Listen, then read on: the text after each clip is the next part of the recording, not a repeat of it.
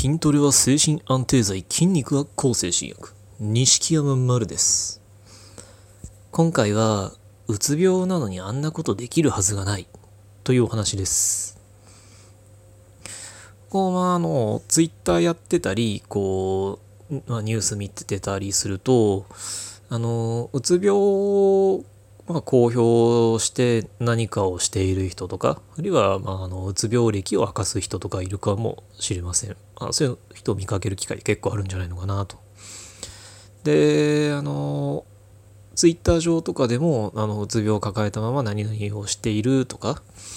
あるいは、まあ、うつ病、あの、僕みたいにうつ病の発信をしている人が、まあ、何々をしてきたとか、どこそこ行ってきたみたいな話とかを、まあ、目にする機会っていっぱいあるんじゃないのかなと。ただ、でまあ、あなた自身ももしかしたら、その、まあ、あの、ツイッター上とかで、うつ病っていうのを、まあ、プロフィールとかに書いて公表して、その上で、あの、何々してきたとか、何々してるみたいな話を、まあ、しているかもしれません。で、そういうのを見て、まあ、たまに、本当にうつ病ならそんなことができるはずがないとか、んなことができるんだったら、お前は本当のうつ病ではない。俺はうつ病だけどそんなことはできなかった。みたいなことを、まあ、言ってくる人っていうのがいるんですね。あなたも言われたことあるのかな。まあ、ネットじゃなくても、まあ、直接言われることもあるかもしれない。で、まあ、ただ、その、うつ病だから何々できるはずがないっていう考え方ってすごい危険なんじゃないのかなと。まあ、もちろんあの言われた方が単純に迷惑だっていうのもありますけど特にあの同じうつ病の俺から見てお前はおかしいそんなことができるはずがないみたいに見るっていうのはものすごい危険だと僕は思います。で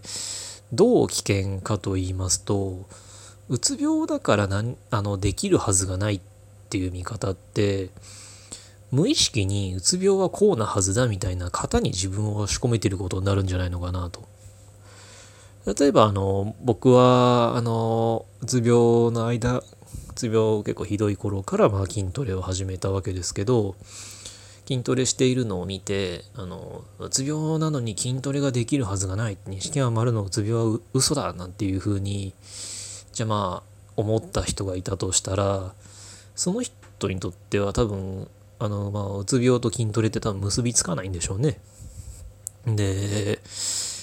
まあ、あの、うつ病なのに筋トレなんかできるはずがないって、あの、お前は絶対ほあの本当はうつ病じゃないなんて言っていると、多分言っている人が今後何かをしようとかって思ったりとか、何か意欲が、ね、回復してきた時とかに、多分筋トレっていう選択肢を無意識に消すんじゃないのかなと。だってそあのー、同じうつ病の俺から見ておかしいみたいに言ってるってことはその人にとってはうつ病の人間イコール筋トレができないものっていう無意識の決めつけがあるわけじゃないですかだったら自分がこう元気になってきて何かしようって思ってもうつ俺はうつ病だから筋トレはできないはずだだから筋トレっていうのは無理だから何か別の探そうみたいになるっていうのは、まあ、ごくごく自然な話だと思います。だけどもしかしたらその僕の僕が筋トレしてるのをすごい批判していたけどもしかしたらその人だって筋トレという趣味が合うかもしれないじゃないですか。なのに僕を叩いて無意識に筋トレイコールできあの無理に決まってる本当のうつ病ならできないみたいになんか変なねうつ病イコールこういうものって凝り固まった見方をしてしまったがためにその人は一つの元気を後押ししてくれる可能性を自分で潰してしまったことになるんですね。だからうつ病なのに何々できるはずがないよみたいに見るっていうのはすごい危険なんじゃないのかなと。まあ、あのあれこれね活発に見えることを、まあ、活発に見えるような患者さんを見て本当にうつ病なんかこいつみたいに思う気持ちは全くわからないわけではないんですけどですがもし今そういうふうに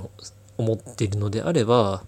もちろんその相手が本当にあのうつ病じゃない可能性だってありますよ。相手がうあのうつ病っていうのをこうファッションとして使って嘘ついてるっていう可能性ももちろんありますけどでも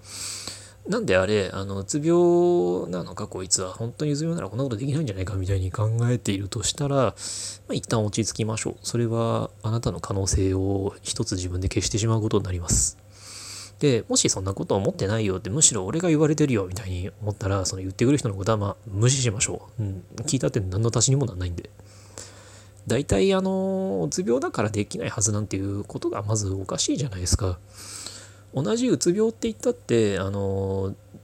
それこそ急性期回復期再発予防期なんて段階があるし重度だって軽度だってあるしあの他の障害他の病気を同時に抱えてる人だっていますしそれにあの同じうつ病といってもなぜその病気に至ったかっていう原因も状況もまあなんだろうもともとの価値観もともと持っているまあなんだろう能力とかと得て増えてとか環境とか全部が違うわけなのになのにうつ病っていうたった一つのあの病名というヒントだけでこんなことができるはずがないあいつはおかしいなんていう見方をするのはすごくこう視野の狭い話なんですよね。そもそもうつ病というのはあの一つの病気に過ぎません。だから一人の人間を構成する無限の要素のうちのたった一つに過ぎないんですよね。なのになのにうつ病っていうその病名一つを見ておかしいあれはできないはずこうこうこうなはずだなんていうふうに見てしまうのは本当にその人のこう視野をどんどんどんどん自分で狭めていってしまう。どんどんこうねあのもしかしたら回復の後押しになるかもしれないものをこう選択肢として残すことができなくなってしまう。どんどん自分の選択肢から外してしまう。それはとても危険だしもったいないことだからまあもしねあの、まあ、それこそ Twitter 上とかだとこうあのメンタルヘルスの発信してる人とかを見る機会がやっぱり多いのかな、まあ、かもしんないですけどそういう人たちが何かしてるのを見て本当にあいつうつ病なのかみたいに思ったとしたらあの、もう見るのが苦痛だったら、まあ一旦ミュートなりブロックなりして、で、どうかあの、あんまりそれ以上考えすぎないように、まあ落ち着いてい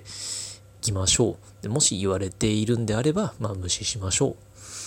つ病だからあんなことできるはずがない。なんていう考えは、まあとても危険だし、よろしくないと思います。今回はそんなお話でした。ご意見、ご感想、ご質問などありましたら、Twitter の錦山丸までお願いします。ありがとうございました。